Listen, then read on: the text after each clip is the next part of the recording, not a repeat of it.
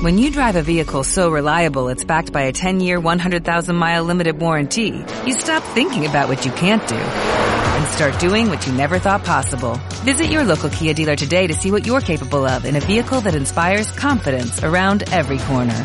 Kia, movement that inspires. Call 800-3334-KIA for details. Always drive safely. Limited inventory available. Warranties include 10-year 100,000-mile powertrain and 5-year 60,000-mile basic. Warranties are limited. See retailer for details.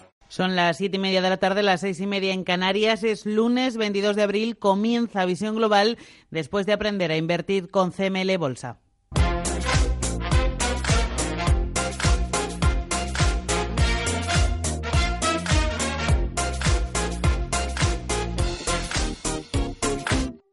En Radio Intereconomía, Visión Global.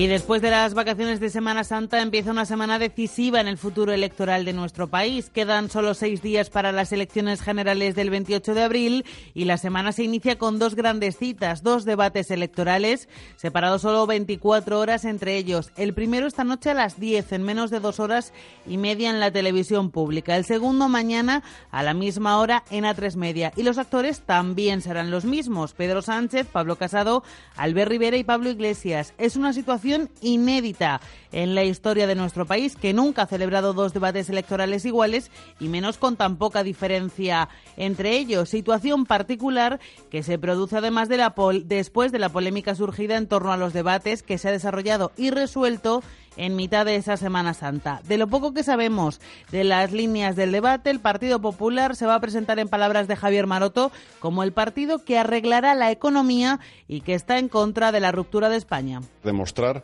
que Sánchez no tiene ninguna política económica, o mejor, sí tiene una, la de Zapatero, la de más crisis, más impuestos y más paro. Por fin los españoles van a ver cómo detrás de la careta de Sánchez está la cara real de las políticas de Zapatero. El objetivo de Pedro Sánchez, el presidente del Gobierno, va a ser el de intentar convertir a los indecisos, convencer a los indecisos de que el PSOE es el único partido capaz de evitar un tripartito de derechas. Lo ha dicho José Luis Ábalos. Va a ser sobre todo para demostrar que se tiene proyecto de país que se tienen fortalezas para afrontarlo y sobre todo se tiene un estilo y una actitud la adecuada para eh, presidir el gobierno de España. Pablo Iglesias también ha estado hoy preparando a conciencia el debate y su objetivo, en palabras de Pablo Echenique, es demostrar que Unidas Podemos es la única alternativa de un gobierno progresista. Nosotros vamos a, a presentar nuestras propuestas para, para mejorar nuestro país y además vamos a decir cómo se paga todo esto. Y por su parte, Albert Rivera quiere confrontar más con Sánchez que con Casado y quieren desde Ciudadanos poner en valor su modelo territorial, Fernando de Páramo.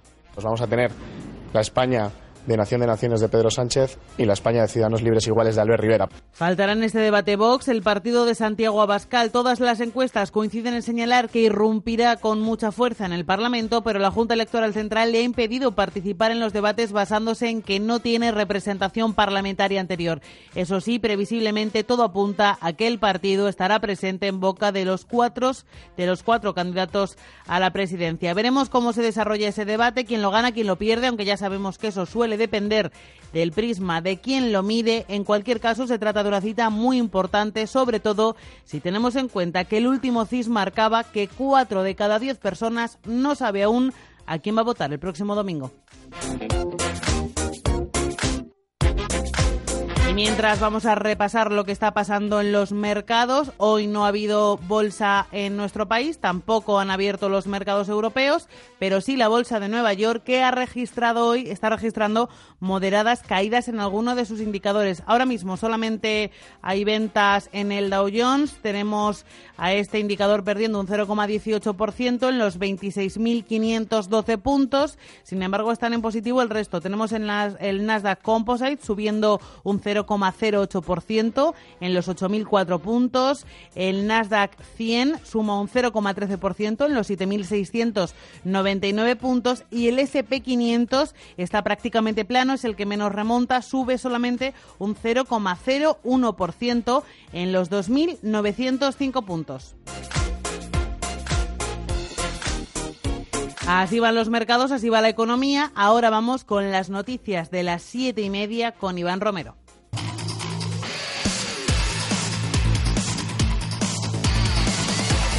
Y seguimos hablando del debate electoral porque la Junta Electoral Central ha rechazado el recurso presentado por el Partido Popular contra el sorteo de los turnos de intervención en el debate a cuatro de esta noche en RTV. Los populares argumentaban en su escrito de recurso que al sortearse el minuto inicial y el final no se respeta el principio de proporcionalidad parlamentaria. Radio Televisión Española, por su parte, ha alegado ante la Junta que se cumple el principio de proporcionalidad al estar representados los cuatro partidos. Y Vox ha solicitado a la Junta Junta Electoral Central que ordene retirar el vídeo de campaña del partido animalista PACMA. Eres involución. Y te crees patriota abanderando el discurso del miedo. Primero los de aquí, como si mostraras La formación que lidera Santiago Abascal alega que el vídeo vulnera la normativa electoral al traspasar, dice, los límites de la libertad de expresión. Además, aseguran que fomenta el odio y la violencia contra Vox. En sus alegaciones, PACMA cataloga de censura la petición a la Junta. Hoy es el último día para publicar encuestas. Todas las que se han publicado en la jornada de hoy reflejan que el PSOE será el partido más votado el domingo, aunque no podrá gobernar en solitario. Según la encuesta de GAT3 para ABC, Pedro Sánchez necesitaría el apoyo de Unidas Podemos, PNV y de los independentistas catalanes o de Ciudadanos. En ninguno de los sondeos publicados este lunes, la suma de Partido Popular, Ciudadanos y Vox sería suficiente para llegar a la mayoría absoluta. El barómetro de la sexta coloca Ciudadanos, Unidas Podemos y a Vox con un porcentaje de intención de voto de menos de un punto de diferencia, por lo que, según este sondeo, cualquiera de las formaciones podría ser la tercera más votada tras el PSOE y el PP. El número de, indecisos está, según estas encuestas, por encima del 30%. Del exterior hay dos gallegos entre las víctimas de la oleada de atentados ocurridos ayer en Sri Lanka. En total hay más de 200 muertos y 500 heridos y para esta noche se ha decretado en el país un nuevo toque de queda. El país sigue en estado de emergencia. Hoy mismo está estallado una nueva bomba en Colombo, en la capital, cuando los artificieros trataban de desactivarla. Nadie ha reivindicado los ataques contra los cristianos y el turismo, pero las primeras investigaciones apuntan a un grupo islamista radical. Los servicios de inteligencia hablan de una gran organización. El primer ministro de Sri Lanka ha asegurado que se encontrará a los responsables y se analizará los posibles fallos de seguridad. De vuelta a nuestro país, la Audiencia Provincial de Madrid ha ratificado que el mantero Mamen Valle fallecido el 15 de marzo del año pasado en el barrio de Lavapiés, no murió por una persecución policial. El tribunal concluye que no hay hechos objetivos ni testigos que avalen esta teoría. Los jueces rechazan que el paro cardíaco que provocó su muerte estuviese relacionado con una redada contra Manteros que había presenciado minutos antes y también rechaza que recibiese una atención médica deficiente. El tribunal ratifica además el archivo de la investigación judicial que se abrió para determinar las causas del fallecimiento a raíz de una denuncia de SOS Racismo Madrid. Y el temporal empieza a remitir, pero la situación en el Levante sigue siendo complicada. Las localidades alicantinas de Denia y sobre todo Javia se han llevado la peor parte con lluvias torrenciales que anoche obligaron a desalojar a decenas de vecinos. El agua que ha caído en la Marina Alta es equivalente a la mitad de lo que suele llover en todo el año en esa zona. Hoy continúan con aviso amarillo allí por viento y fuerte oleaje. También hay varias alertas activas. En la Costa Brava no ha habido que lamentar daños personales, pero sí materiales. Un camping tuvo que ser desalojado anoche en Javea. Tocó desalojar a las once y media o algo así. Vinieron los, los dueños del camping, dijeron que teníamos que desalojar y nos tocó salir con el coche corriendo hacia afuera. Mucha lluvia y toda la noche y no para. Ayer por la noche, entre las 10, 11 y la 1 de la madrugada. Sí, fue cuando más agua había y se, se empezó a inundar la casa. Estábamos en la playa de la Arenal y allí se inundó todo. Estábamos en unos apartamentos que son un sótano. Y las lluvias en el Levante están provocando dificultades en la operación retorno con motivo de la Semana Santa que concluye esta medianoche. La de hoy es jornada festiva en ocho comunidades autónomas y vamos a ver cómo se circula a esta hora. DGT Nerea Fernández, buenas tardes. Buenas tardes. A esta hora en Madrid, complicaciones de entrada por la A3 en Arganda del Rey, la A4 en Butarque, la A5 en Navalcarnero y por la A6 en Las Rozas. Dificultades también en ambos sentidos, en la A3 en Rivas, la A4 en Pinto Y la A6 en Majadahonda y El Plantío. Además, en Barcelona, densidad circulatoria de acceso a la ciudad condal por la AP7 en Subirats, Martorell y Castelbisbal y por la A2 en Castellolí, Bruc y Esparreguera. En Valencia, complicaciones de entrada por la A3 en Requena. Más retenciones en la A1 en Monasterio de Rodilla, en Burgos, dirección Irún, en la A2 en Osera de Ebro, en Zaragoza, sentido Barcelona. En Toledo continúa congestionada la A5 en Otero, dirección Madrid, la A6 en Medina del Campo, en Valladolid, también sentido a la capital, y la A8 en Castro Urdiales, en Cantabria, dirección Vizcaya.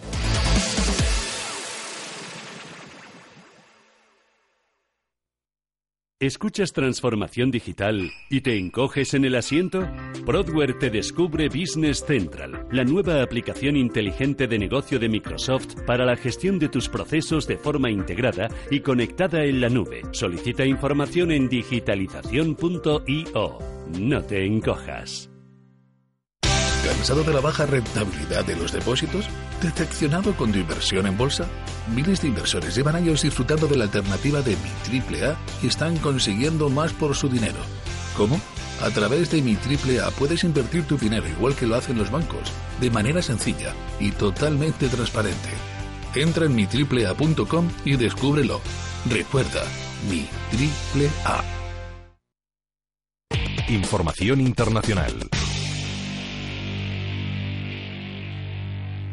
Que nos lleva hasta Ucrania. Tras ganar la segunda vuelta de las elecciones, el actual presidente, al actual presidente Petra Poroshenko, Vladimir Zelensky, se prepara ahora para tomar las riendas del país en medio de grandes expectativas. El cómico ha prometido acabar con la corrupción y poner fin al conflicto con los prorrusos. Y Moscú, por su parte, espera que con Zelensky al frente del país mejore la relación bilateral rota desde la anexión de Crimea en 2014. Nos da todos los detalles de este tema Iván Romero.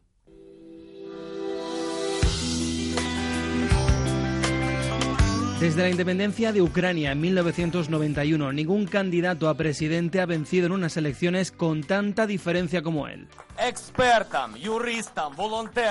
Brodomir Zelensky ha agradecido así el trabajo de voluntarios, activistas y simpatizantes que le han llevado a cosechar el 70% de los votos frente al 30% obtenido por el presidente Petro Poroshenko, muy castigado por la guerra en el este, el conflicto con Rusia y la corrupción endémica. Son precisamente tres problemas que ha prometido solucionar Zelensky, aunque no está muy claro cómo va a hacerlo.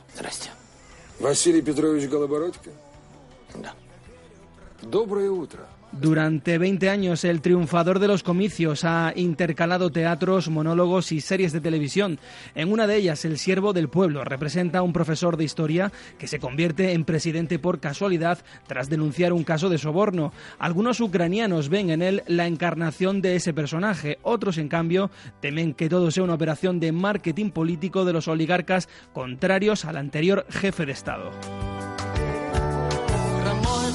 Por lo pronto, el humorista va a ocupar la presidencia sin respaldo parlamentario, al menos hasta las próximas elecciones legislativas de otoño. Hasta entonces, solo tendrá competencias en política exterior y defensa, un ámbito en el que Zelensky tiene mucho que demostrar porque confía en recuperar Crimea, pero rechaza el enfrentamiento militar con Rusia, quiere un alto el fuego en el este, aunque se niega a dialogar con los separatistas prorrusos.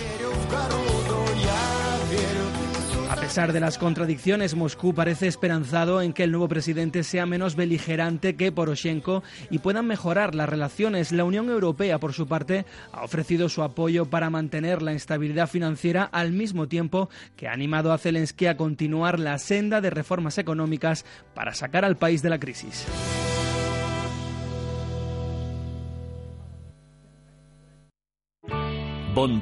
Asset Management. Calidad suiza con el objetivo de obtener rendimientos superiores a largo plazo. En Bontobel Asset Management siempre estamos a la vanguardia de las inversiones activas en bonos y acciones. Para más información, entre en nuestra página web bontobel.com barra am. Bontobel Asset Management, su especialista global en fondos de inversión.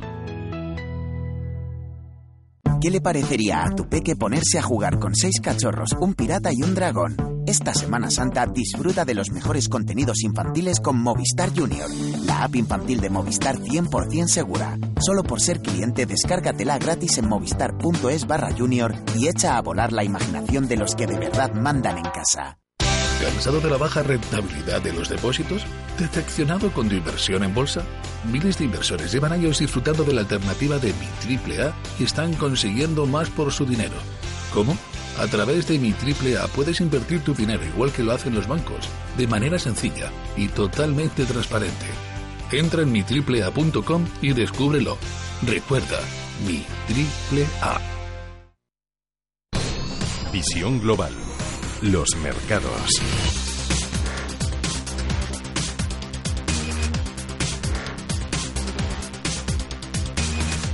Signo mixto en la bolsa de Nueva York con el precio del petróleo en máximos anuales ante el endurecimiento de Estados Unidos contra Irán. La sesión en Wall Street está siendo muy tranquila con las bolsas europeas cerradas, pero estamos ante una super semana de resultados. Mañana rinden cuentas ante el mercado Coca-Cola, Twitter, eBay y Verizon, entre otras. El miércoles será el turno de Facebook, Microsoft y Tesla, mientras que Amazon, Ford, Starbucks y Domino's lo harán el jueves.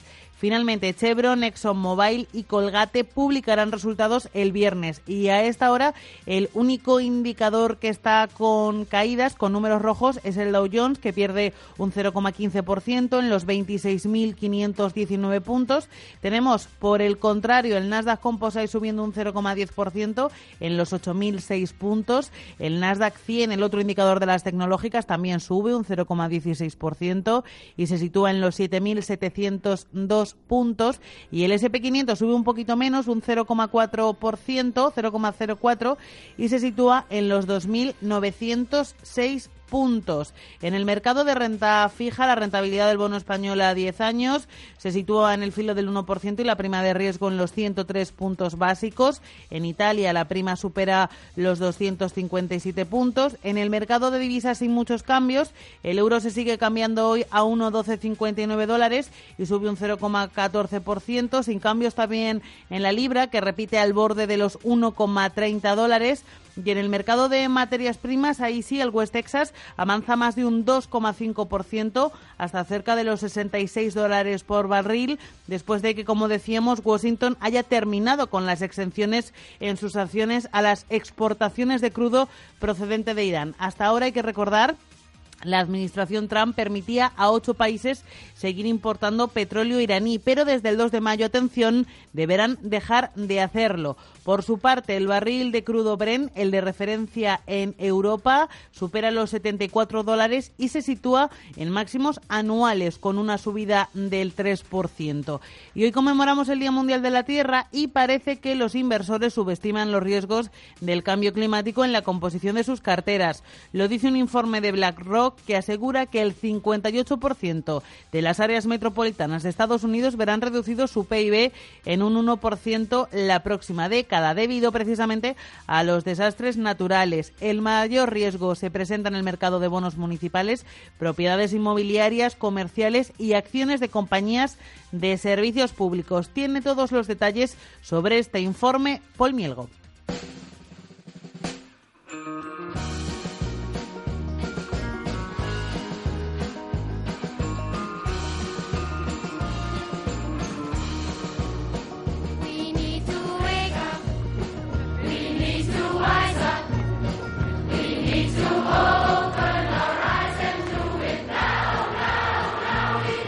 Según BlackRock, el mayor gestor de activos del mundo, en una década más del 15% de la deuda del Índice Nacional de Bonos Municipales del SP será emitida por regiones que podrían sufrir los efectos del cambio climático. Para no tener pérdidas sobre estos bonos, los inversores deberían evaluar la voluntad y la capacidad financiera de los ayuntamientos emisores de esta deuda para financiar proyectos que mitiguen el riesgo climático. Brian Dicey, responsable de inversiones sostenibles de BlackRock. Nos fijamos en el mercado de bonos municipales y tratamos de desagregar los efectos climáticos que operan en todo el país. Tenemos efectos de primer orden, como eventos de clima extremo, huracanes e inundaciones en el sur de Florida. Pero también pensamos en las inundaciones e incendios del medio oeste de Estados Unidos que hemos visto. Y también los impactos de segundo orden, como el calor extremo que afecta a los precios de la electricidad y la productividad a nivel local. Así que decíamos lo que cabe esperar y cómo nos podemos anticipar cuando compramos bonos municipales.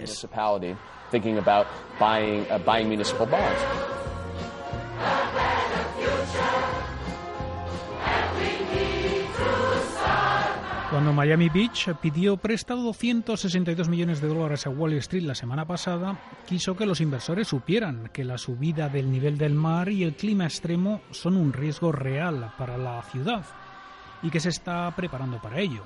Un número creciente de estados y gobiernos locales incluyen el cambio climático en su lista de los riesgos que deberían considerar los inversores antes de comprar sus bonos.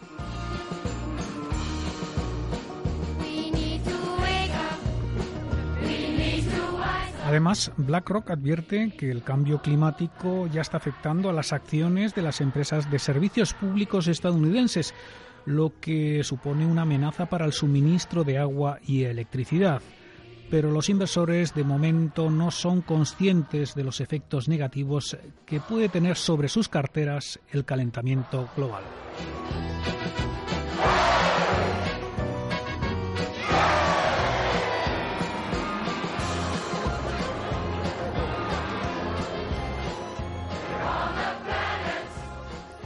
Y jornada de descanso en los mercados europeos, también en la bolsa española por el lunes de Pascua. El IBEX 35 no cotizó el viernes, con motivo también de la Semana Santa, aunque sí lo hizo la jornada anterior, el Jueves Santo. Salvó el día con una remontada que le llevó hasta los 9.581 puntos. Jornada la de hoy con pocas referencias, aunque esta semana empieza la temporada de balances empresariales, no solo en Estados Unidos, también en España. Varias compañías cotizadas en el IBEX 35 rinden cuentas ante el mercado a lo largo de los próximos días.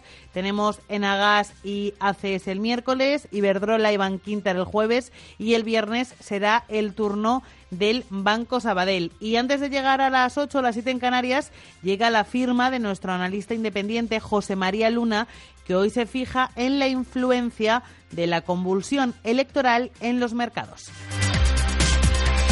Muy buenas noches. Señalaba Groucho más que la política es el arte de buscar problemas, encontrarlos, hacer un diagnóstico falso y aplicar después los remedios equivocados. Y es que nos encontramos en la recta final de una semana políticamente decisiva para nuestro país, entre debates a cuatro, a seis o a X bandas, mítines, promesas, compromisos y etcétera. La agenda política seguramente va a marcar el devenir de los mercados de acciones de nuestro país. Los de deuda, quizás no tanto, gracias eh, a que el Banco Central Europeo continúa con su paraguas abierto que permite al Estado, a las comunidades autónomas y a muchas empresas seguir financiándose a tipos verdaderamente bajos. Mientras que muchos españoles siguen sin decir claramente cuál puede ser su intención de voto de cara a las generales, lo que sí que parecen tener muy claro es que existe muy poca posibilidad de ahorrar y lo poco ahorro que se genera lo tienen muy claro y es que va o se destina a la inversión inmobiliaria. Al final ya verán ustedes cómo se va a generar una burbuja del, del ladrillo en algunas zonas de nuestro país, o bien, como ya hemos dicho alguna otra noche, se destina parte de su ahorro a depósitos, aunque estos se siguen situando en niveles, eh, bueno, pues de tipo de interés muy bajos, pero el nivel de depósitos en nuestro país está alcanzando ahora mismo niveles récord que hacía mucho tiempo que no se veían. Muchos no son conscientes que la inflación es un impuesto no legislado y silencioso que erosiona el ahorro si éste permanece inmovilizado.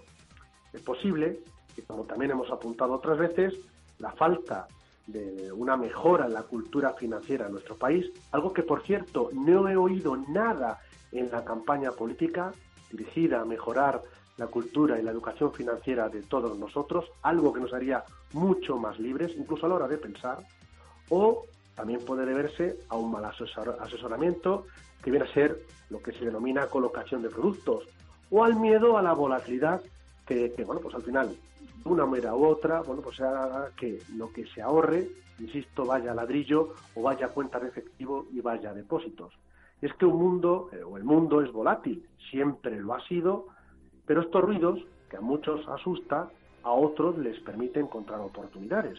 En este sentido, llevo oyendo que el fin del mundo financiero, el fin de la tendencia alcista de los mercados de capitales, está cerca desde hace ya tanto tiempo que mientras los más miedosos se han perdido la evolución positiva de muchos mercados de capitales, otros, eh, sobre todo aquellos que han seguido los consejos o que siguen los consejos que trato de dar los lunes, bueno, pues seguramente habrán obtenido buenos resultados, sobre todo si mm, toda la estrategia de inversión pues ha sido fundamentada sobre pilares como pueden ser la calidad, es decir, el hecho de invertir en acciones de empresas con una buena rentabilidad por dividendo o en fondos con una buena rentabilidad por dividendo, en la innovación, es decir, fondos en sectores industriales y tecnológicos y sobre todo sobreponderar la renta variable norteamericana y emergente sobre todo del sudeste asiático.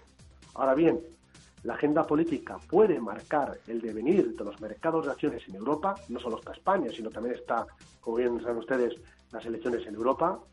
Eh, también, por supuesto, va a marcar el devenir de los distintos mercados de capitales, el comportamiento de los beneficios de las empresas y sobre todo también lo que hagan los bancos centrales a nivel mundial. Y cómo no, el propio precio del petróleo que puede frenar aún más el crecimiento económico a nivel global. Pero una cosa sí que es objetiva, y es que baratos la mayoría de los activos no lo están. Y hay un proverbio japonés que dice que con la primera copa el hombre bebe vino, con la segunda el vino bebe vino y con la tercera el vino bebe al hombre.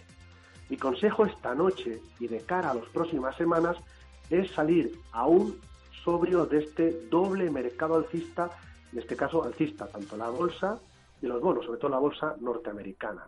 Y no lo digo, de verdad, no lo digo porque espera un escenario apocalíptico, que algunos, pues ya digo, no se cansan de repetir. Lo digo porque este rally que estamos viviendo ha permitido dos cosas yo creo que muy importantes. En primer lugar, que muchos inversores, muchos de ustedes, si han seguido esos consejos, esos pilares que decía anteriormente, hayan logrado el resultado que esperaban para todo el 2019. Y en segundo lugar, que con las subidas que hemos tenido, que estamos teniendo, se ha recuperado gran parte de las caídas de 2018. Por tanto, tengan la virtud y, por supuesto, la voluntad de reducir los riesgos en sus carteras si no han seguido a esa manada del consenso que solo sabe invertir en ladrillos o en depósito. Ah, por cierto, y de hacerlo, o de reducir el riesgo, empiecen, por favor, por la bolsa española, sobre todo por el ruido político que vamos a seguir teniendo, no solo en esta, sino las próximas semanas. Muchas gracias y muy buenas noches.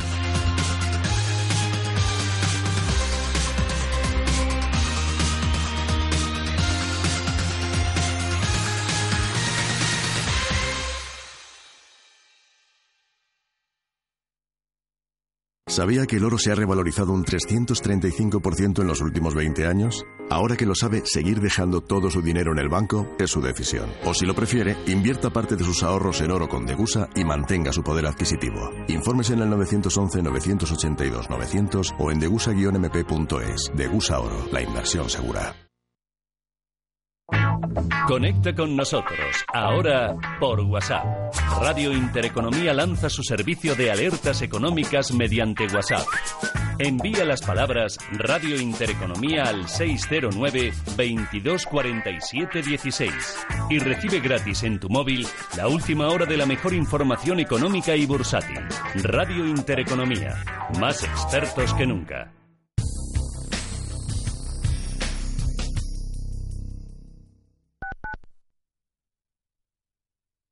Finanbest.com. Ya nos conoces desde hace unos años. Invertimos tu dinero en los mejores fondos del mundo con muy bajos costes y diversificación global. Según expansión, nuestras carteras líderes en rentabilidad en España. ¿Hasta cuándo vas a esperar? Rentabilidades pasadas no garantizan rentabilidades futuras. Finanbest.com.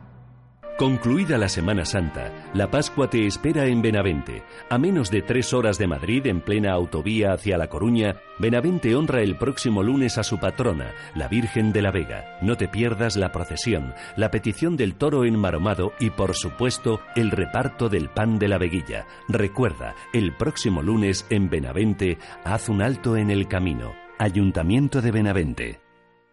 En Intereconomía, el saber no ocupa lugar.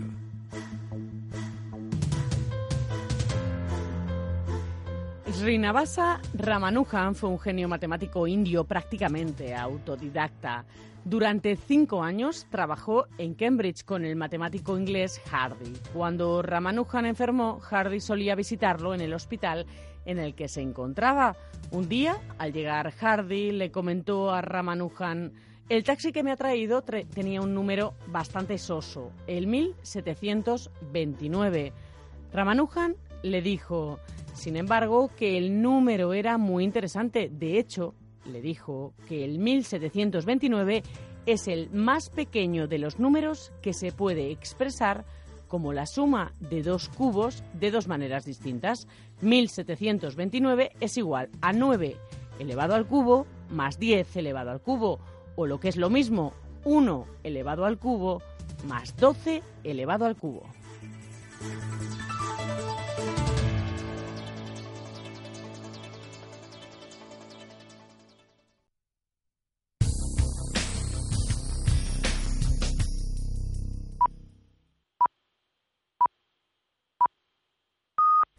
Son las 8 de la tarde, las 7 en Canarias, es 22 de abril y esto es Visión Global.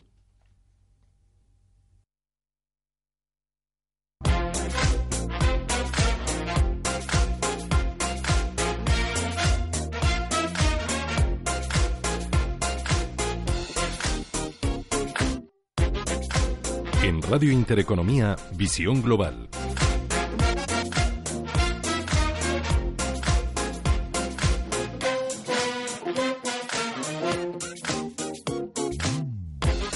Cien minutos va a durar el primer debate electoral que enfrentará esta noche a Pedro Sánchez, Pablo Casado, Albert Rivera y Pablo Iglesias. Empezará a las 10 de la noche, las 9 en Canarias y se emitirá a través de la radio televisión pública. Es una cita muy importante por el gran número de indecisos. Según el último CIS, más del 42% de la gente no sabe qué va a votar este domingo. Además, según las últimas encuestas publicadas hoy, por cierto que hoy es el último día que se pueden publicar encuestas, hay todavía un 30% de ciudadanos que no tiene claro qué papeleta elegirá cuando llegue a su colegio electoral el próximo 28 de abril. Kiko Llaneras, analista de Politicón, cree que esta vez el debate sí puede condicionar el voto de los indecisos. Influyen, pero no muchísimo. ¿Qué pasa? Que esta vez, como está tan, el resultado está tan ajustado, pues a lo mejor no hace falta que influyan muchísimo para, para que sean decisivos. Luego hay algunas novedades, como que hay tanta indecisión en gente de centro derecha y la derecha como en la izquierda.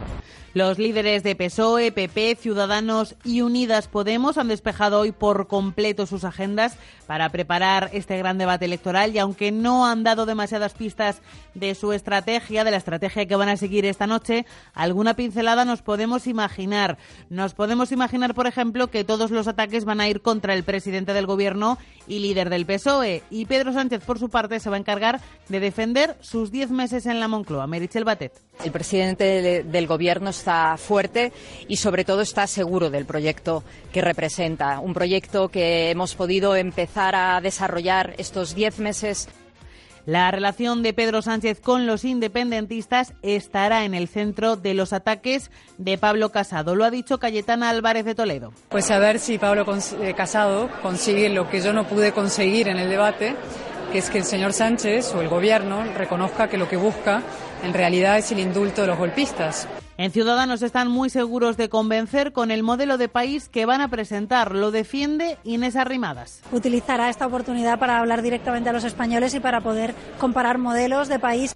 Un modelo de país muy distinto al que defenderá, sin embargo, Pablo Iglesias de Unidas Podemos, Noelia Vera. Estamos haciendo una campaña muy basada en decir la verdad, única y exclusivamente, no sobreactuar.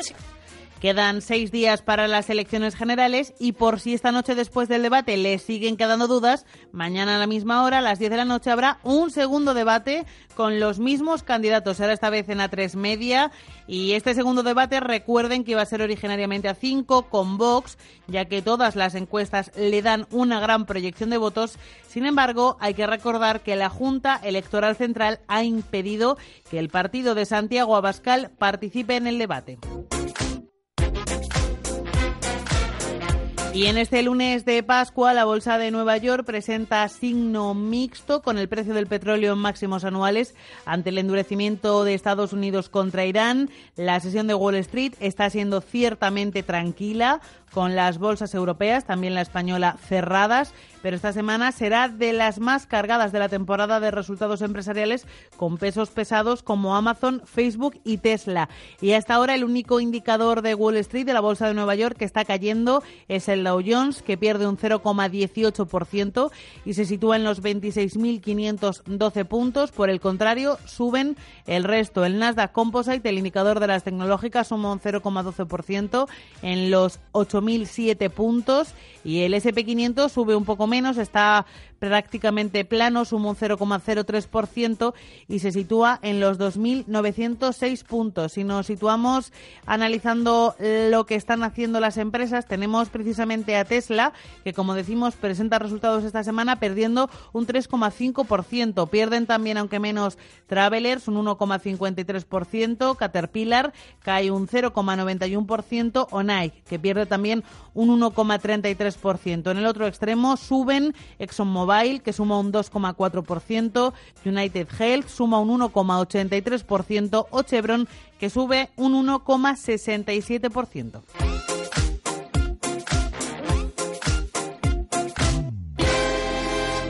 CaixaBank patrocina este espacio. Y la campaña electoral para los comicios del 28 de abril ha estado un tanto polarizada y no demasiado centrada en propuestas electorales, así que se espera que en el debate de esta noche los cuatro candidatos expliquen un poco más sus programas. Y entre los asuntos que más preocupan a la gente, pues están precisamente los económicos, de los que nos encargamos en este programa. Así que vamos a hacer recopilación de las propuestas de cada partido en la noticia del día que hoy nos trae Andrea Valencia.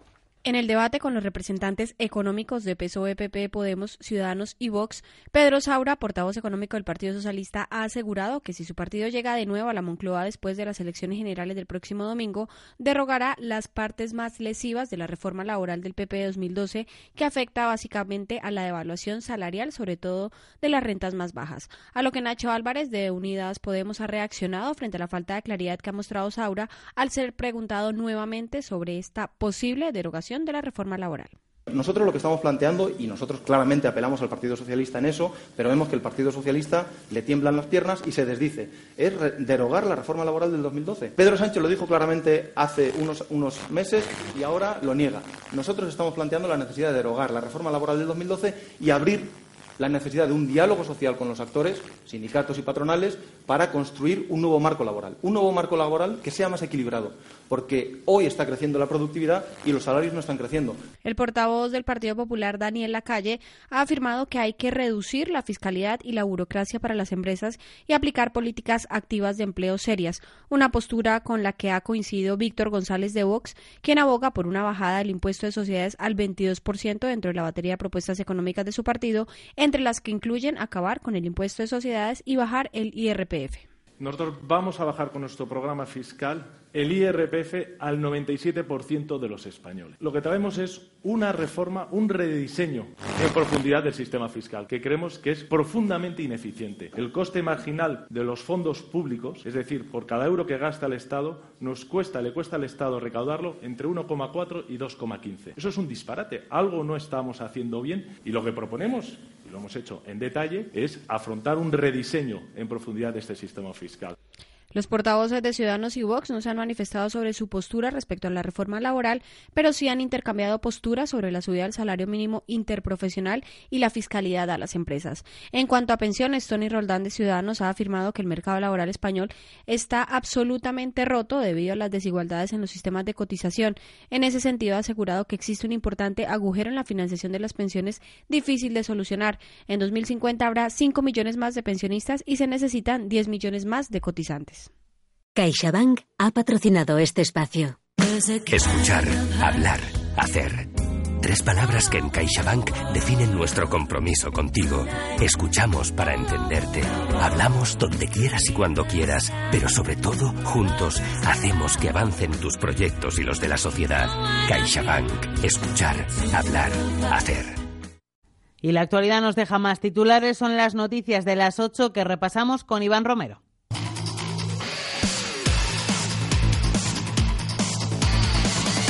Dos españoles entre las más de 300 víctimas mortales de la cadena de atentados que ayer asolaron Sri Lanka. Se trata de una pareja de gallegos. Desde esta medianoche hora local, el país estará en estado de emergencia. Sri Lanka busca respuestas a las siete explosiones simultáneas en iglesias y hoteles. Ningún grupo ha reconocido la autoría, aunque las autoridades locales apuntan a una organización islamista del país con vínculos internacionales y han detenido a 24 personas. El gobierno ha pedido disculpas por no haber podido impedir la peor masacre de la isla desde la guerra civil. So we are very, very, very sorry as a government. We have to say entre los mandatarios que han eh, llamado al eh, al mandatario de Sri Lanka, el presidente de Estados Unidos, Donald Trump, ha telefoneado a ese primer ministro para mostrarle su solidaridad. Estados Unidos vuelve a estrechar el cerco a Irán con el cierre total de su principal fuente de ingresos. El gobierno de Donald Trump pondrá fin el 2 de mayo a las exenciones para la compra de petróleo iraní. Washington asegura que se coordinará con Arabia Saudí y con los Emiratos Árabes para evitar que se vea afectado el suministro global de crudo. Lo ha anunciado esta misma tarde el secretario de Estado estadounidense. Today I'm announcing that we will no longer grant any exemptions. Mike Pompeo ha asegurado que Washington no otorgará más moratorias con el objetivo de dejar a cero los ingresos por crudo del régimen de los ayatolás, al que acusa de fomentar el terrorismo internacional. Avisa además de que Estados Unidos seguirá imponiendo sanciones y controlando su cumplimiento. La media, la medida afecta a ocho países, entre los que está China, Turquía y la India. En Ucrania se han cumplido las expectativas y el actor Vladimir Zelensky ha ganado las elecciones al actual presidente Petro Poroshenko con el 73 ciento de los votos. La suya es la mayor victoria electoral desde que Ucrania es independiente. Rusia dice que respeta la decisión de los ucranianos y espera que mejoren las relaciones bilaterales, unas relaciones especialmente tensas desde la anexión rusa de la península de Crimea en 2014. La Unión Europea, por su parte, ha ofrecido a Zelensky su apoyo para luchar contra la corrupción y mantener la estabilidad financiera en uno de los países más pobres del continente y le pide que continúe con las reformas emprendidas por su antecesor, Petro Poroshenko. De vuelta a nuestro país, el temporal empieza a remitir, pero la situación en el Levante sigue siendo complicada. Las localidades alicantinas de Denia y sobre todo Javea se han llevado la mayor, la peor parte de estos días de inestabilidad meteorológica con lluvias torrenciales que anoche obligaron a desalojar a decenas de vecinos. El agua que ha caído en la Marina Alta es equivalente a la mitad de lo que suele caer en todo el año en esa zona. Hoy continúan con aviso amarillo allí por viento y fuerte oleaje. También hay varias alertas activas en la Costa Brava. No ha habido que lamentar daños personales, pero sí materiales. Un camping tuvo que ser desalojado anoche en Javea. Tocó desalojar a las once y media o algo así. Vinieron los, los dueños del camping, dijeron que teníamos que desalojar y nos tocó salir con el coche corriendo hacia afuera. Mucha lluvia y toda la noche y no para. Ayer por la noche, entre las 10, 11 y la 1 de la madrugada. Sí, fue cuando más agua había y se, se empezó a inundar la casa. Estábamos en la playa de la Arenal y allí se inundó todo. Estábamos en unos apartamentos que son un sótano. Y las lluvias en el Levante están provocando dificultades en la operación retorno con motivo de la Semana Santa que concluye esta medianoche porque la de hoy es jornada festiva en ocho comunidades autónomas. Así que vamos a ver cómo se circula a esta hora. Dirección General de Tráfico, Nerea Fernández. Buenas tardes.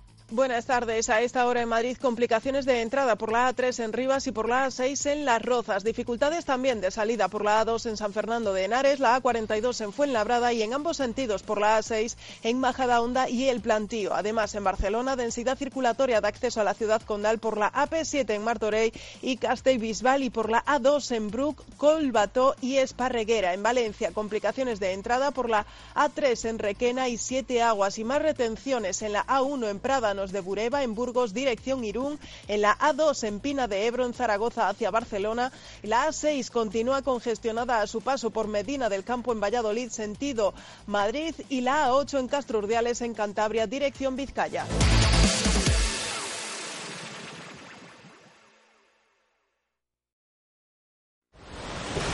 En el mar financiero el viento cambia constantemente. Y solo si eres capaz de adaptarte con agilidad podrás llegar a una rentabilidad superior. Fondos de inversión Dunas Capital, la gama de fondos flexible que obtiene rentabilidad donde otros no llegan. Contrátalos ya en dunascapital.com.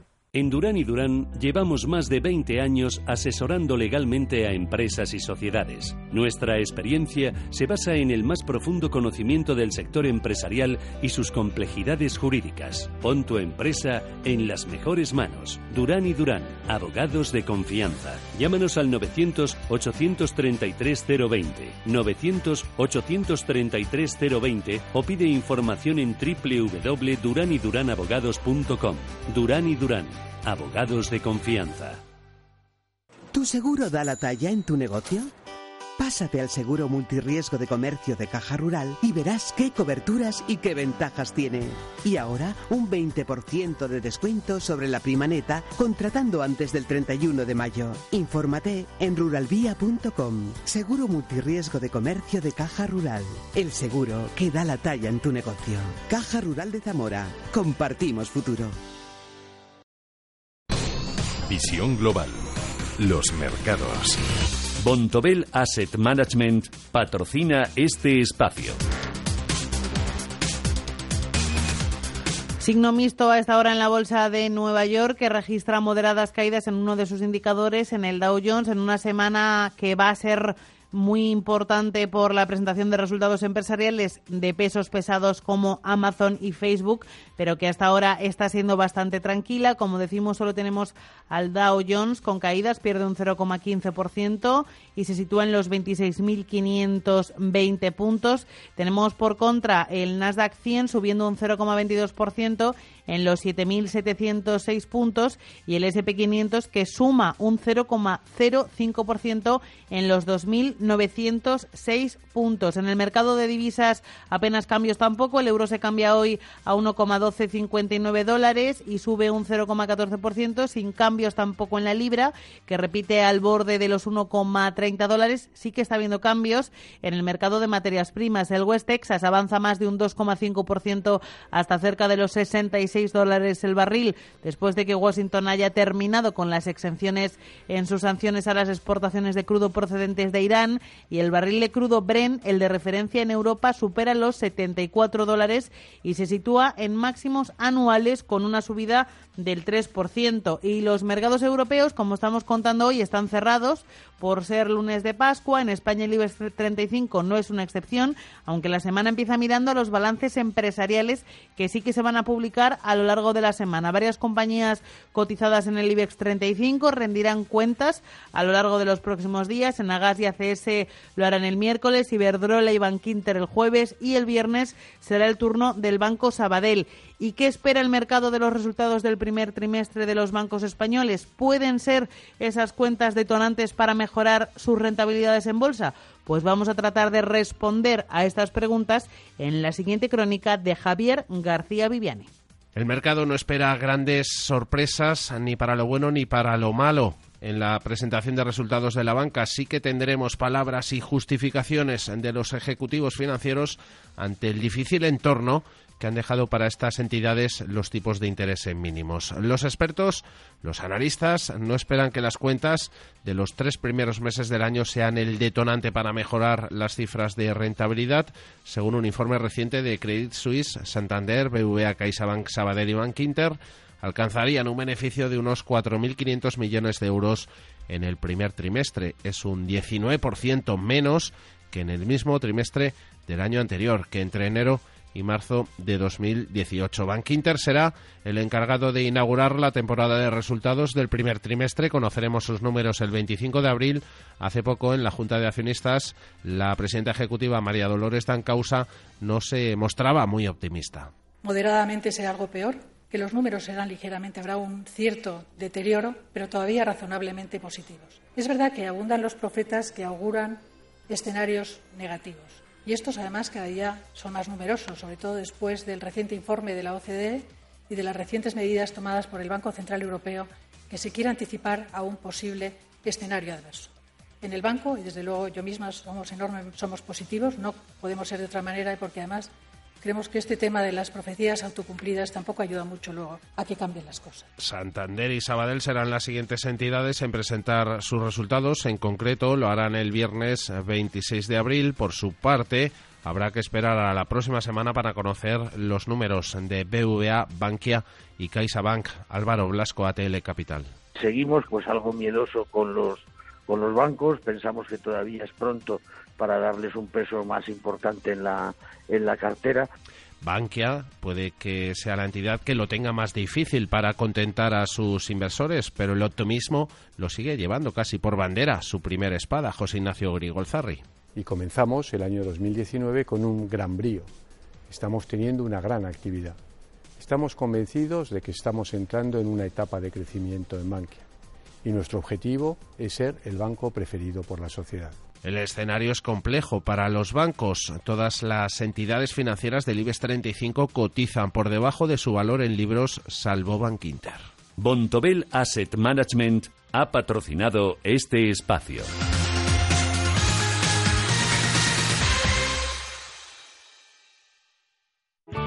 Bontobel Asset Management calidad suiza con el objetivo de obtener rendimientos superiores a largo plazo. En Bontobel Asset Management siempre estamos a la vanguardia de las inversiones activas en bonos y acciones. Para más información, entre en nuestra página web bontobel.com barra am. Bontobel Asset Management, su especialista global en fondos de inversión.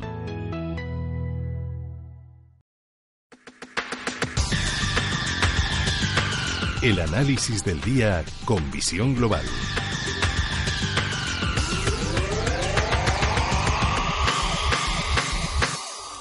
Y cuando estamos a punto de llegar a las 8 y 20, las 7 y 20 en Canarias, llega el tiempo de buscar el análisis. Así que saludamos ya a Javier Martín, socio de Ursus 3 Capital, agencia de valores. Buenas tardes.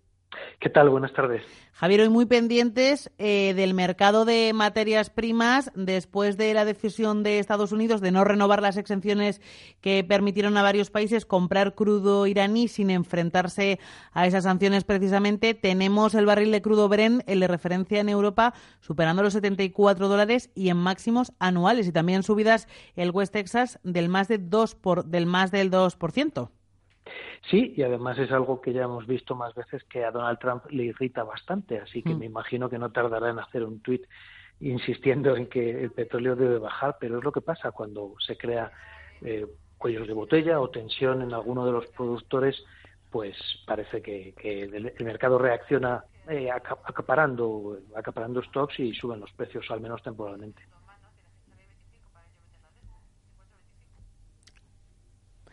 Eh, además, tenemos, por otro lado, semana de presentación de resultados de grandes empresas. Tenemos Amazon, Facebook, Tesla, semana importante. El día de hoy tranquilo, pero la semana viene fuerte, ¿no?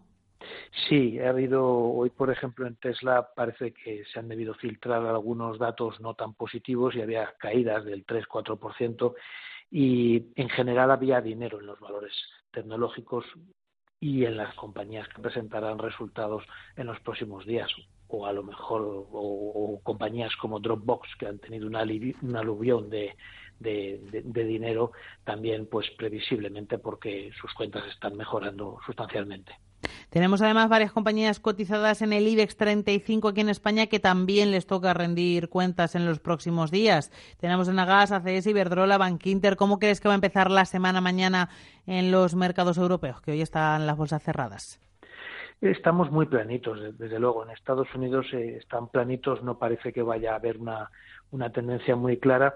Sí que han venido más delicados los mercados asiáticos y si hoy profundizaran en las caídas, pues seguramente harían una apertura eh, tímida, pero por lo menos con sesgo, con sesgo negativo. Las cuentas de resultados eh, se esperan, se esperan crecientes, pero no con el ímpetu de los trimestres anteriores, muy similar a lo que está ocurriendo en Estados Unidos que las compañías ya no crecen a tasas tan elevadas porque se van disipando esos efectos fiscales de bajadas de impuestos, de sociedades, impuesto de, las personas eh, físicas y también las exenciones fiscales para repatriar patrimonios. Todo aquel dinero generó mucho dinamismo económico y ahora se va apagando ese, ese, ímpetu. ¿eh? Económico. Javier, y si nos eh, situamos en España, en el mercado español, tenemos al IBEX pendiente de la semana electoral, de la semana de, de los debates electorales y de las elecciones del 28 de abril, o crees que no va a afectar a lo que va a hacer la Bolsa de Madrid esta semana, ese tema?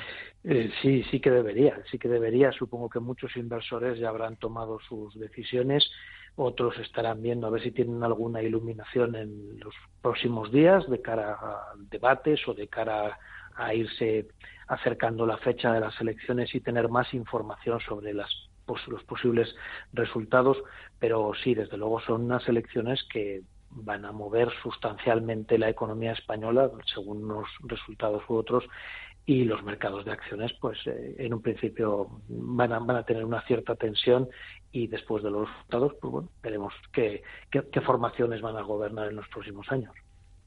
Pues Javier Martín, socio de Ursus 3 Capital, agencia de valores, muchísimas gracias por habernos iluminado en esta tarde de lunes. Gracias a vosotros, un saludo. Hasta luego.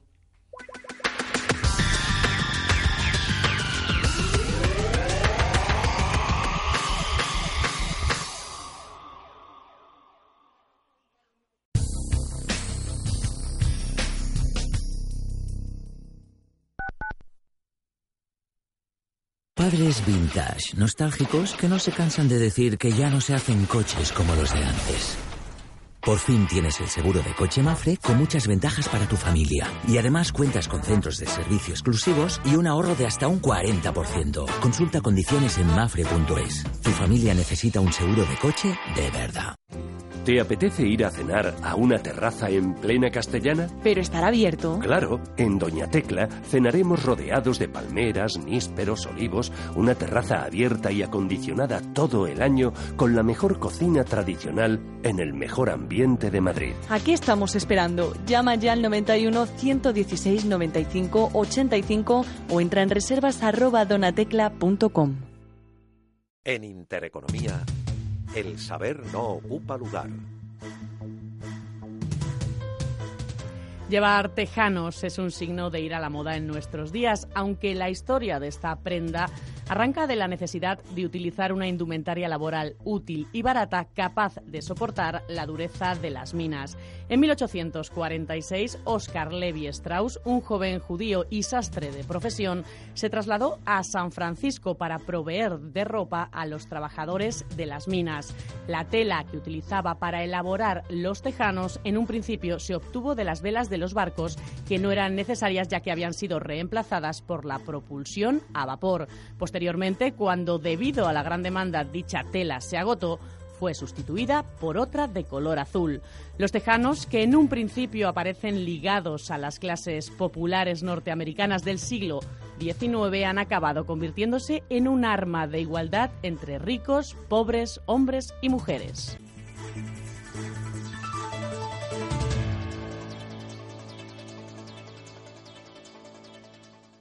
Intereconomía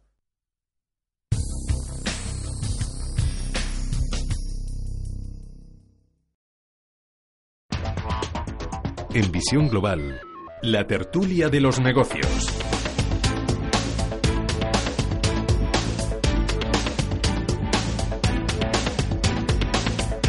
Una tertulia la de hoy que va a estar marcada por ese primer gran debate de campaña que va a empezar en apenas una hora y media a partir de las 10, las 9 en Canarias en la radio televisión pública y voy a saludar ya a las personas que me acompañan hoy en Visión Global. Saludo a Rafael Moreno, profesor de Economía Financiera de la Universidad CEU San Pablo. Buenas tardes. ¿Qué tal? ¿Cómo estás? Y saludo también a Miguel Villarejo, subdirector de Actualidad Económica. Hola. Hola, buenas tardes. Pues lo más importante del día mm, es el debate, los debates, porque van a ser dos Hoy uno en la radio televisión pública, otro mañana en la tres media. Después de mil vueltas durante la Semana Santa, ¿qué esperáis de esos debates? hablábamos un poco antes de entrar, ¿no? Eh, a ver, de cara a su repercusión en las elecciones, en los resultados, poca, poca, poca, poquísima, poquísima.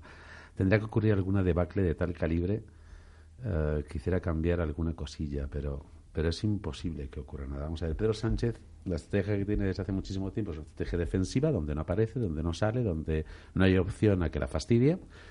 ah, con mantener un pelín ese perfil esta noche y mañana, saldría vivo, absolutamente vivo, con lo cual los sondeos pues seguirían sin, sin tener ningún tipo de modificación. Yo otro día has hecho un vistazo a la, al debate que hubo entre Inés Rimadas y, y, Cayetana con, con, la ministra, con Montero. Y es verdad que en aquel debate, pues es verdad que la, la, socialista Montero se acabó destrozada por Cayetana y por Inés Rimadas. Ah, pero ese debate lo vio muy poca gente. Entonces, si mañana ocurriera algo similar en el cual Pedro Sánchez metiera la pata estrepitosamente en el tema primero, por supuesto, importante, que es el de, el, de la posible, el de la independencia de Cataluña, todo el tema de los indultos, sí, lo de. Si la acorralaran en el sentido de. Eh, está usted pactando con Bildu, con los proletarras, está haciéndole el favor a los independentistas. Ese es el tema débil, el tema. Yo tampoco creo que caiga mucho en ese juego. Entonces, bueno, pues saldrá. Tampoco lo tiene difícil salir, a no ser que la rinconen de verdad, y tampoco creo que sea el caso. Y por otro lado, el tema económico, indudablemente. Los nubarrones, eh, lo que puede ocurrir, la posible crisis, el que la gente empiece a pensar que sería terrible para mis hijos votar al Partido Socialista porque puede ocurrir lo que ocurrió en la época de Zapatero. Pero el tema económico, el mensaje económico y el mensaje de la unidad de los españoles, que serían los dos temas que se le podría hacer daño, también puede salir un poco por peteneras, como siempre sale. Por lo tanto, a tu pregunta, no creo que tenga la menor influencia. Pero veremos, pero veremos que eso nunca nunca se sabe. Miguel, ¿tú estás de acuerdo? ¿No va a influir demasiado? Bueno, hay, como dice Rafael, habrá que verlo. O sea, en los debates en principio hay poco que ganar, y, pero sí mucho que perder. La, la estrategia de Sánchez ha sido hasta ahora mantener un perfil bajo. Es la estrategia del, del que va por delante en las encuestas. Eso es lo que siempre recomendaba Arriola a Esperanza Aguirre y a Rajoy, vosotros vais ganando, vais delante en los sondeos, pues mm, en fin, mantener un discurso eh, sosegado para transmitir sensación de hombre de Estado y, todo lo demás y dejad que los otros se desgasten y, en fin, que, que, jueguen al... son los que tienen que, jugar al ataque. Y entonces tú sencillamente estar a la contra. Si lo hace bien, y en principio los debates están diseñados para que esa pregunta que es la que la que Sánchez es incapaz de responder que es si va o no a indultar a los a los procesados en el, en el juicio por el 1 de octubre esto pues mm, eso va a ser un ratito hoy otro y, y, los otros tres bloques son sociales económicos y yo no creo que, que tenga mayores problemas. Veremos cómo, cómo sale y sobre todo hay que tener en cuenta que Casado, la estrategia de Arrimadas y de Cayetana el otro día fue mm, muy, muy inteligente. En fueron, lugar, en común, es cierto. Claro, fue muy inteligente y en lugar de destrozarse mutuamente, lo que hicieron fue aliarse para atacar al, al PSOE y, y a Podemos. Esto yo me imagino que, lo mismo van a hacer hoy Albert Rivera y, Casado, porque lo que no pueden es dar una imagen de desunión, porque ese es el auténtico eh, problema de, de la derecha. Ahora bien, lo único que pueden hacer hoy con esa pregunta incómoda de si va o no a indultar es desanimar a los votantes del PSOE. Es decir, puede rebajar unas décimas, unos puntos, quizá en el mejor de los casos, el voto de muchos socialistas que no acaban de, fiarse de Sánchez que no ven el, eh, que evidentemente como decía hoy en un sondeo esto el, mundo que no quieren que el, el PSOE pacte con los independentistas y con los terroristas pero aparte de eso, hay poco que ganar. El verdadero problema, en quizá el PP pueda convencer a algunos de los indecisos. Hoy decía aquí hace un momento Kiko Llaneras que la proporción de indecisos se reparte por igual entre derecha e izquierda. Esta mañana he oído a Narciso Michavila eh, decir que no, que hay un poco más de indecisos de la derecha que de la izquierda. Bueno, por ahí puedes sacar poco, tienes que conseguir que se movilicen tus indecisos y que se desmovilicen los otros, que eso lo puedes hacer un poco con el discurso, pero verdaderamente donde se va a jugar la suerte de estas elecciones no es en, cómo afectas a esa bolsa de indecisos, lo que, lo que va a definir el resultado de las elecciones es si el, si el PP es capaz de recuperar votos de Vox. Y, y yo creo que hoy no va a haber muchos votantes de Vox viendo los debates y me da a mí además la impresión de que las bolsas de votantes de Vox mm, no, no les está llegando en absoluto el discurso de, de, Casado y ellos, vamos, mm, lo que, lo que te transmiten los votantes de Vox es que, que ellos van a votar a Vox y que le da lo mismo todo lo que digan, de que el voto es inútil, de que se va a perder, de que, de que en Vox tiene un programa económico que es inaplicable, de que no se puede dar la vuelta a la España de las autonomías, les da lo mismo, tienen un cabreo que no se lamen y van a votar a Vox. Entonces ahí es donde probablemente el PP se va a jugar las elecciones y el debate yo no creo que pueda influir mucho. Vox va a ser el gran ausente o presente, según se mire en el debate de esta noche. ¿Le favorece o le perjudica no estar? yo, creo, yo creo que es que Vox no, es que no está. O sea, la estrategia de Vox deliberada, y lo dice Abascal desde hace muchísimo tiempo, es prescindir de los medios convencionales. Y estar en las redes sociales. está en las redes sociales y se acabó. Y le, y le ha ido muy bien. Así ha conseguido, sin mm, sometido al ostracismo de los grandes medios de comunicación. Vamos, de hecho, nosotros en la actualidad económica, que no es precisamente un, medio socialista, hemos intentado entrevistarlo a, a Abascal y, no, Abascal mm, prefiere no estar en los medios de comunicación convencionales porque a él le va muy bien no estando en los medios. Entonces hoy va a ser el elefante en la habitación en el debate, pero yo no creo que, que, le, que le vaya a perjudicar el estar ausente. Más bien todo lo contrario, es un agravio más, teniendo en cuenta que la naturaleza del voto a Vox es un voto emocional, es un voto de indignación, pues mm, su ausencia lo que va a hacer es calentarles todavía un poco más. Sí, completamente de acuerdo. Esto, cuando el otro día se le prohibió a Vox participar, fue una fantástica noticia para Vox. Ah, sobre todo ya no por, por no existir, sino fue buena noticia también. Y yo me atrevería a decir que también es buena noticia para los que creemos que Pedro Sánchez no debe ser el presidente del gobierno, porque creemos que es una buena noticia. Porque si Abascal está en el debate de hoy y en el debate de mañana, no iba a haber esa unión que sí puede haber entre Casado eh, y Rivera para focalizarse en Pedro Sánchez si estuviera Pascal, iba a haber mucha más lucha en ese debate entre Casado, Pascal y Rivera. Y por lo tanto se iba a desvirtuar el mensaje de que aquí quien no debe gobernar desde el punto de vista de PP y Ciudadanos es Pedro Sánchez. Por lo tanto, le facilita el trabajo a que Pedro, eh, a que Casado y Rivera focalicen el mensaje en que Pedro Sánchez no puede gobernar. Si estuviera Abascal, habría trifulca entre ellos. Y a ver, trifulca entre ellos, Pedro Sánchez un pasito para atrás, les deja que hablen, les deja que se coman y el juego hecho. Por lo tanto, creo que fue una buena noticia para Vox y una buena noticia también, en ese sentido, para un mensaje directo contra Pedro Sánchez. Y para la democracia, ¿Cómo valoráis vosotros que la Junta Electoral Central decidiera que Vox no estuviera, ya no tanto en el debate de mm. televisión española en el que no podía estar, sino en el de A3 Media, que es una empresa privada? Yo, es que, vamos a ver, yo debo reconocer mi desconocimiento de eh, en qué se basa la Junta Electoral para tomar sus decisiones. Imagino que será algo estipulado. Pusieron, una, pusieron una demanda las empresas, o sea, las empresas, los partidos que sí mm. tenían representación, como era mm. el caso de, me parece que fue el PNV, me parece que fue un independentista porque ellos no estaban presentes y sí tenían representación Perfecto, no, vamos a tu pregunta clarísimamente. Una empresa privada puede convocar a quien quiera, como si convoca dos o como si convoca 16. Será el problema de los 16 o de los dos, el decir sí o el decir no, o el no vaya, como acaba de decir don Miguel en la actualidad económica con Abascal. Se le invita y si no viene, pues no ha venido. Por lo tanto, si Antena 3 quiere invitar a cinco, se debe respetar absolutamente. Ya en el caso de la, de la empresa pública que es Televisión Española, si opta por la representatividad, pues tiene que ser coherente. Si solo opta por aquellos partidos que tienen alguna representatividad actualmente en el Parlamento, pues en la de no puede estar. No hay otra. O sea, pero por eso digo que muestro mi, ignorancia en qué se basa para poder decir eso eh, eh, con, esa rotundidad. Por lo tanto, yo acepto eso así. Eh, ahora también debo decir que hay una ceguera absoluta ante los hechos. Entonces, si uno solo se mueve hacia el pasado, no está prestando un servicio público adecuado a los ciudadanos para que los que están en el presente puedan discutir. Por lo tanto, me imagino que se adecuará la ley.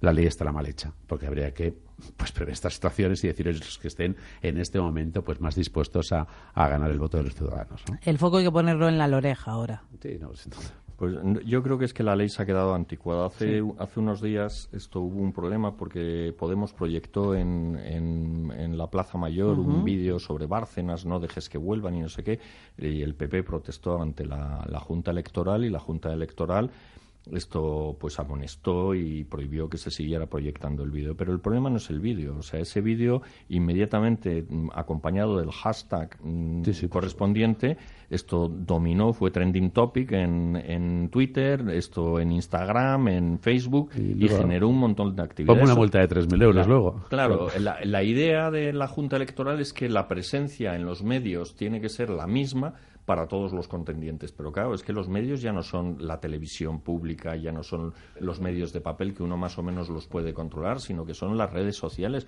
¿Cómo vas a meterte a regular lo que la gente se puede transmitir a través del WhatsApp? Esto ya lo vimos en, en las elecciones posteriores al, al 11M.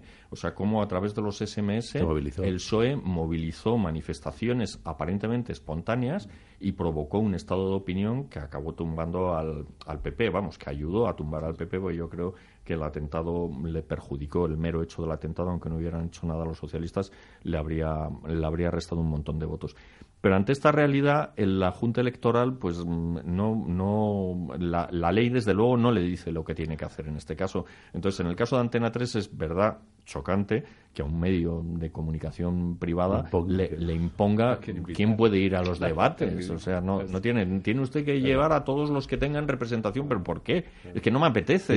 llevo a quien quiero. No tengo interés. Yo, aquí habla quien quiera. Es igual que si a mí me dice, no, no, no, usted no tiene que entrevistar a este, tiene que entrevistar a este otro. Bueno, entrevistaré a quien me dé la gana. es. es un poco, otra cosa es la televisión pública pero, pero en la televisión privada pues no tiene ningún sentido. Yo no creo que sea tanto un tema de que la Junta Electoral esto es mm, antidemocrática, sino que sencillamente son mm, esto, em, digamos, no sé si son magistrados los que, pero son, son que tienen que tomar decisiones que son con arreglo a una ley y la ley evidentemente está llena de agujeros porque ha sido desbordada.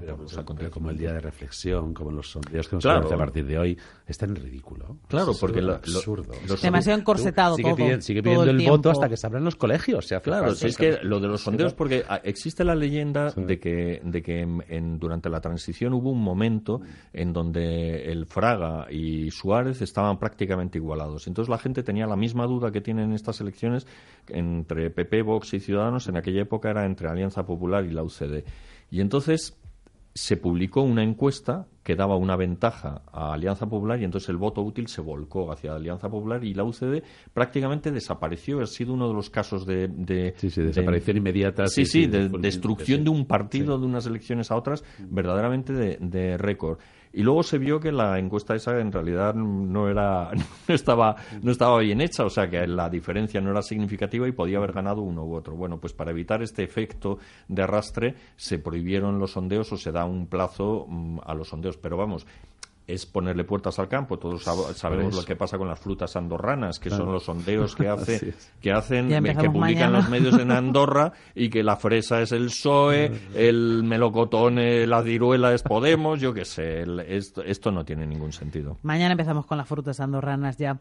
Si nos vamos a mirar un poquito más allá del domingo, alianzas y demás, eh, en principio las encuestas, veremos si aciertan o no, dan unos resultados un poco, o sea, dan muchísima polarización. Mm, hoy las que se publicaban ninguna daba mm, eh, mayoría a la suma de las tres derechas y está empezando a resurgir y a tomar fuerza eh, esa orientación que habla de pacto entre PSOE y Ciudadanos. Decías tú antes, Miguel, precisamente que muchos votantes socialistas no se fían mucho de que Pedro Sánchez vote, o sea, de que Pedro Sánchez pacte con el independentismo. ¿Cómo veis vosotros ese pacto? Aunque Albert Rivera se haya cansado de decir que no va a pactar con Pedro Sánchez. Vamos a hay tres pactos posibles de gobierno. El actual, aunque no sea pacto como tal de gobierno, es decir, eh, eh, el señor Sánchez con, con proletarras, independentistas, penovistas eh, y podemitas. Esa es una posibilidad desastre absoluto para España. Terrorífico. Terrorífico realmente. O sea, un terror. Segundo escenario, bueno, pues si pueden conseguir PP, Ciudadanos y Vox, pues ya tenemos ahí a la andaluza. Vale, pues ya lo tenemos. Y otros PSOE y Ciudadanos. Vamos a ver, el PSOE y Ciudadanos es, eh, desde mi punto de vista, por supuesto, y mi opinión, es, un, es la, uh, bueno, es una versión menos mala, eh, indudablemente, de la primera, que es terrorífica. Es eh, posible y tiene una parte positiva y es que la calle no ardería continuamente. Es decir, si ganara el PP, si gobernara el PP con Ciudadanos con Vox, tendríamos tres o cuatro años en los cuales la calle estaría ardiendo continuamente, porque la izquierda es perfecta para calentar y cagar de las calles. Entonces, si estuviera gobernando esos tres partidos, probablemente sería positivo en muchísimos aspectos. Lo negativo sería la calle, la incertidumbre, el continuo eh, machaque sobre, sobre, sobre la generación de problemas, aunque fueran fake. Y eso sería continuo, ¿eh? continuo, porque son malabaristas para la calle desde la izquierda radical. Por lo tanto, desde un punto de vista puramente económico, quizá, y tener en cuenta problemas económicos que comentábamos eh, previamente, pero en cuanto a la certidumbre, en cuanto a la tranquilidad, en cuanto a que la pues es eh, no sería negativa esa, esa, esa, esa opción de gobierno entre PSOE y Ciudadanos. Pero ya sabemos que Ciudadanos dijo en su día que, que no, y que, que, no iba a hacerlo y que y, veremos a ver. Es que no se puede decir otra cosa que veremos a ver. Negativo para España no creo que fuera. Sería la opción menos mal, indudablemente, ante la aberración que sería Sánchez gobernando con, con, con, un partido comunista como Podemos y con partidos independentistas como Esquerra Republicana o con Bildu, etcétera. Miguel, ¿tú lo ves posible? Vamos, en política todo es posible. Vamos, que los políticos se retracten de sus promesas. Si Nunca me dijeras, ha pasado ¿tú crees eso, que se va a ¿verdad? retractar un político de sus ¿Qué cosas promesas? dices? ¿Qué cosas no, por dices? Dios, no, jamás, antes de la muerte. Vamos, yo siempre cito la anécdota aquella de Gerhard Schroeder, que ganó unas elecciones diciendo que no iba a subir los impuestos y a las dos semanas los subió. Y entonces le, le- le entrevistaron y le dijeron, hombre, mm, en fin, usted prometió no subirlos y los ha subido. Y dice, sí, que esa debía esperar un mes, por lo menos. O sea, que ese es el plazo. Pero había, debí- otro- había un tal Galván que decía que las promesas eran para no cumplirlas. Claro, bueno, no, no llegan a eso. claramente. No llegan a eso, pero, pero en fin, hay un plazo de vigencia de las promesas que no va más allá del mes. Entonces, es verdad, Ciudadanos ha dicho por táctica electoralista, porque su, su propósito era desbancar al PP, esto yo no voy a pactar con el PSOE. Pero no hay que descartarlo. O sea, no hay que descartar por sistema nada de lo que prometan, lo, lo contrario de lo que prometan los políticos. El PSOE estaría muy cómodo con Ciudadanos. Sánchez estaría muy cómodo con Ciudadanos. Ciudadanos no le va a poner ninguna no le va a poner ningún problema con Bruselas. Ciudadanos mm, es un partido europeísta, está convencido de que es muy constitucionalista. El discurso de Garicano y de Albert Rivera sobre el régimen del 78, como lo llaman esto los podemitas, es muy positivo. Ellos creen que lo que hay que hacer es mucho más de lo que nos indica Bruselas, con lo cual Sánchez en el terreno económico estaría muy bien.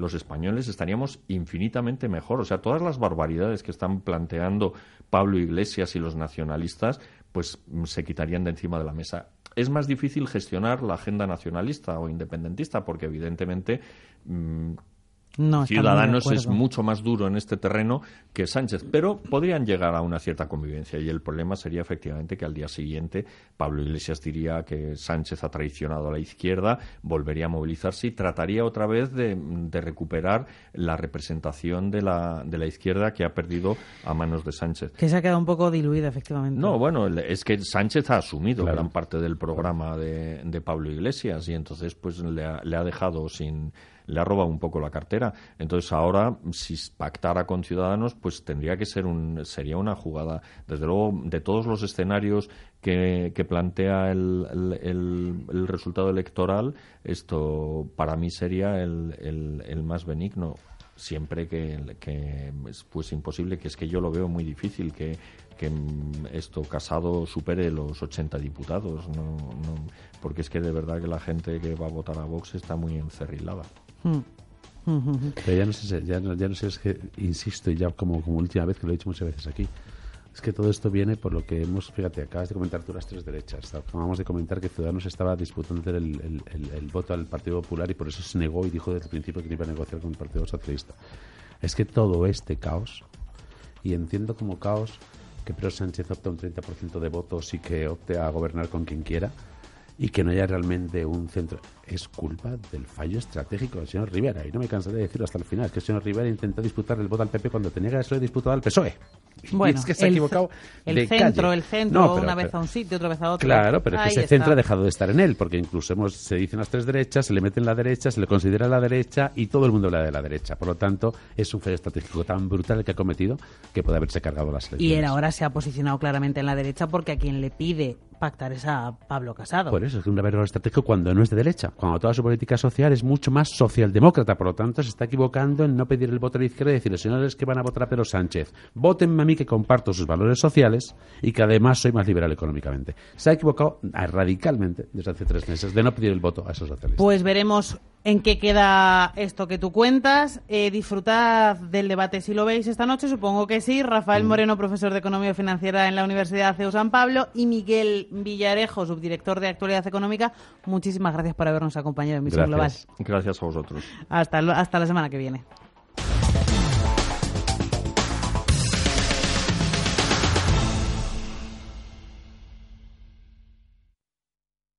¿Quieres ahorrar un montón de comisiones sin cambiar tu cartera de fondos? Hazte socio de Zona Value Club, el club de inversores que devuelve comisiones. Con Zona Value Club ahorrarás sin cambiar tus inversiones preferidas. Así de fácil, así de rentable.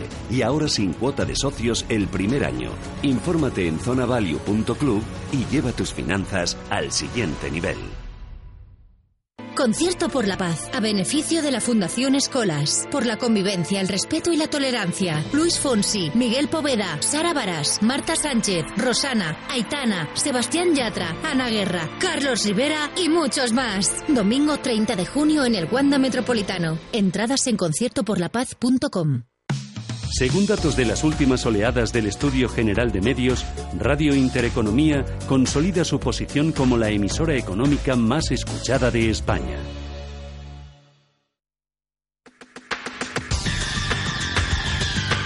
El análisis del día con visión global.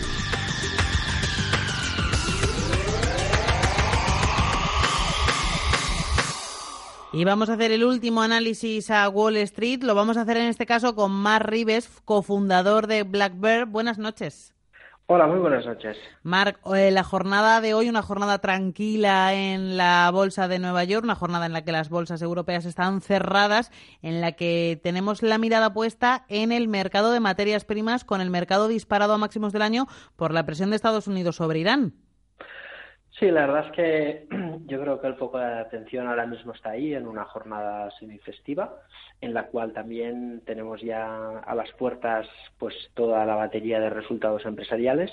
Y como bien dices, pues los precios del crudo que siguen a, lo suyo, eh, ahora la dinámica es positiva, ahora es Irán eh, y bueno, y seguimos eh, sin saber cuál va a ser el punto máximo de los precios del crudo, pero desde luego la subida del crudo pues afecta a la política monetaria y habremos y tendremos que ver cómo esto afecta a la tensión inflacionista.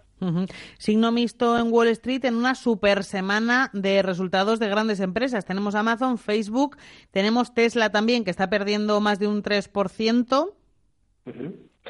Sí, la verdad es que en general yo creo que en las grandes empresas de Internet es muy importante ver que ese crecimiento que el mercado paga y sobredimensiona en unas valoraciones muy elevadas tiene continuidad y sobre todo lo que teníamos en el cierre del año anterior, que es el temido profit warning. Ahí cualquier Mm. revisión a la baja de los beneficios va a ser negativo y si esos datos que anuncian una desaceleración se confirman con una previsión negativa de los beneficios, pues entonces probablemente el mercado le siente mal. Y la agenda de la semana pospone al viernes el dato macro más esperado, que es el del PIB de Estados Unidos. Sí, yo creo que en general no se esperaban muchas sorpresas, porque como sabemos es un dato retrasado, que no ha adelantado. Los datos adelantados, pues ya, eh, bueno, pues intuimos un poco esa ligera desaceleración y en las previsiones la verdad es que no esperamos novedades. Pero sí que, insisto, es muy importante mm, ratificar esos datos con datos de las empresas, porque como vimos a final del cierre del cuarto trimestre y el anual, eh, lo que vimos la realidad son resultados pues muy positivos, ¿no? que no tienen nada que ver con los datos macroeconómicos que están saliendo. Siempre que veamos esa tendencia positiva de los datos empresariales, la bolsa puede mantenerse lateral después de este primer trimestre increíble en cuanto a la revalorización y la recuperación de la cotización de los principales índices. Mar, ¿crees que después de el anuncio del gobierno de Estados Unidos de aplicar las sanciones impuestas a la importación de crudo de Irán, habrá mensaje de Donald Trump, por ejemplo, por ejemplo, en Twitter para corregir esos datos de precio del petróleo? Pues puede ser que sí. Ya hemos visto que Donald Trump es eh, un presidente moderno en este sentido, ¿no? Sí, y probablemente usa mucho el Twitter, las nuevas eh, tecnologías y demás de la comunicación y veremos, pero es pionero en este tipo de política y no tenemos dudas de que así será. Mar Rives, cofundador de Black Bear, muchísimas gracias por este último análisis de Wall Street del día. Un abrazo. Un placer. Feliz semana a todos.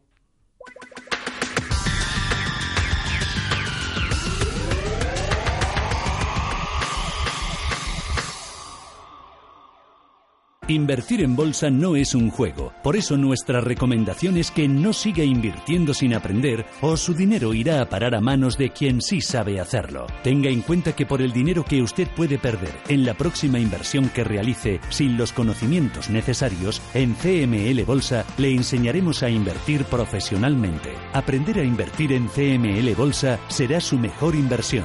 CML Bolsa 91 436 28 74 91 436 28 74. En Visión Global, las noticias empresariales. Samsung cancela los eventos de presentación del Galaxy Fold en todo el mundo.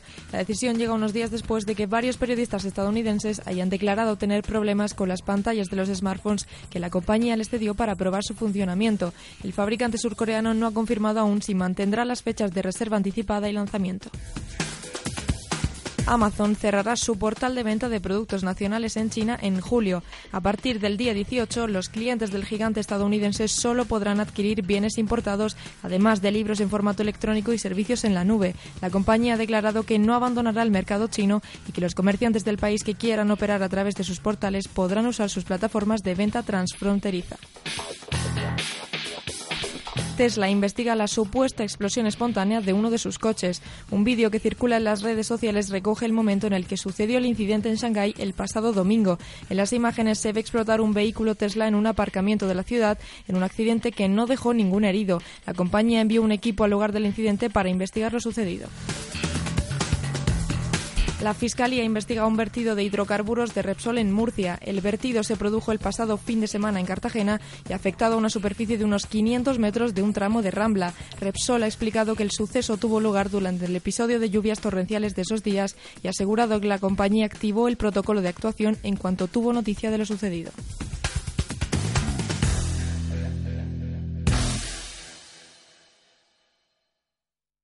Visión Global, un programa para ganar.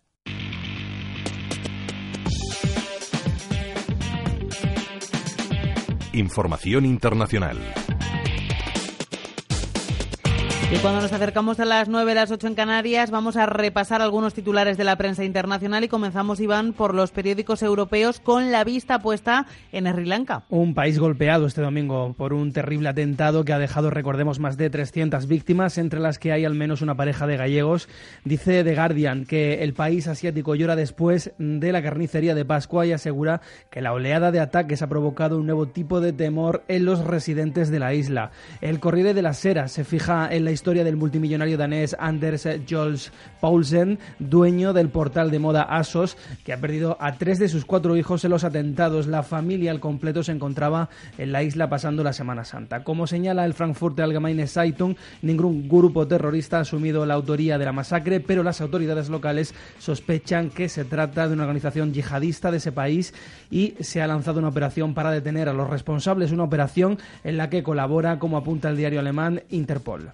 ¿Qué más asuntos has encontrado ahora en la prensa de Estados Unidos, Iván? Bueno, pues vamos con la prensa estadounidense que em, eh, se hace eco de la decisión de Donald Trump de cortar el grifo al petróleo iraní. Lo leemos en The Wall Street Journal. Estados Unidos pone fin a la moratoria concedida a ocho países para importar petróleo de ese país. El objetivo, dice el artículo, es acabar definitivamente con la principal fuente de ingresos del régimen de los ayatolás. Sí. Y vamos a hacer el último repaso a Wall Street antes de terminar el programa de hoy. Signo mixto hoy durante toda la jornada en la bolsa de Nueva York. Tenemos el Dow Jones cayendo un 0,19% en los 26.508 puntos y sin embargo con subidas va a terminar la jornada del día. El Nasdaq, el indicador de las tecnológicas, el Nasdaq 100 sube un 0,24% en los 7.708 puntos y el SP500 durante toda la jornada de este lunes de Pascua ha estado prácticamente plano en el 0,03% de subidas en los 2.905 está a esta hora. Y así termina este visión global reducido de hoy. Ya saben que volvemos mañana a partir de las 7, las 6 en Canarias. Tengan buena noche.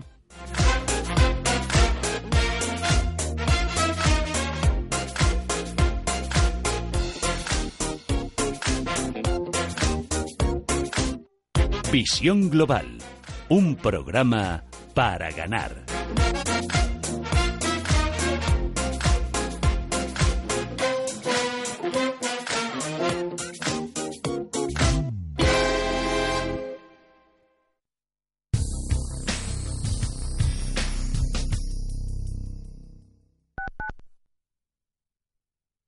Radio Intereconomía.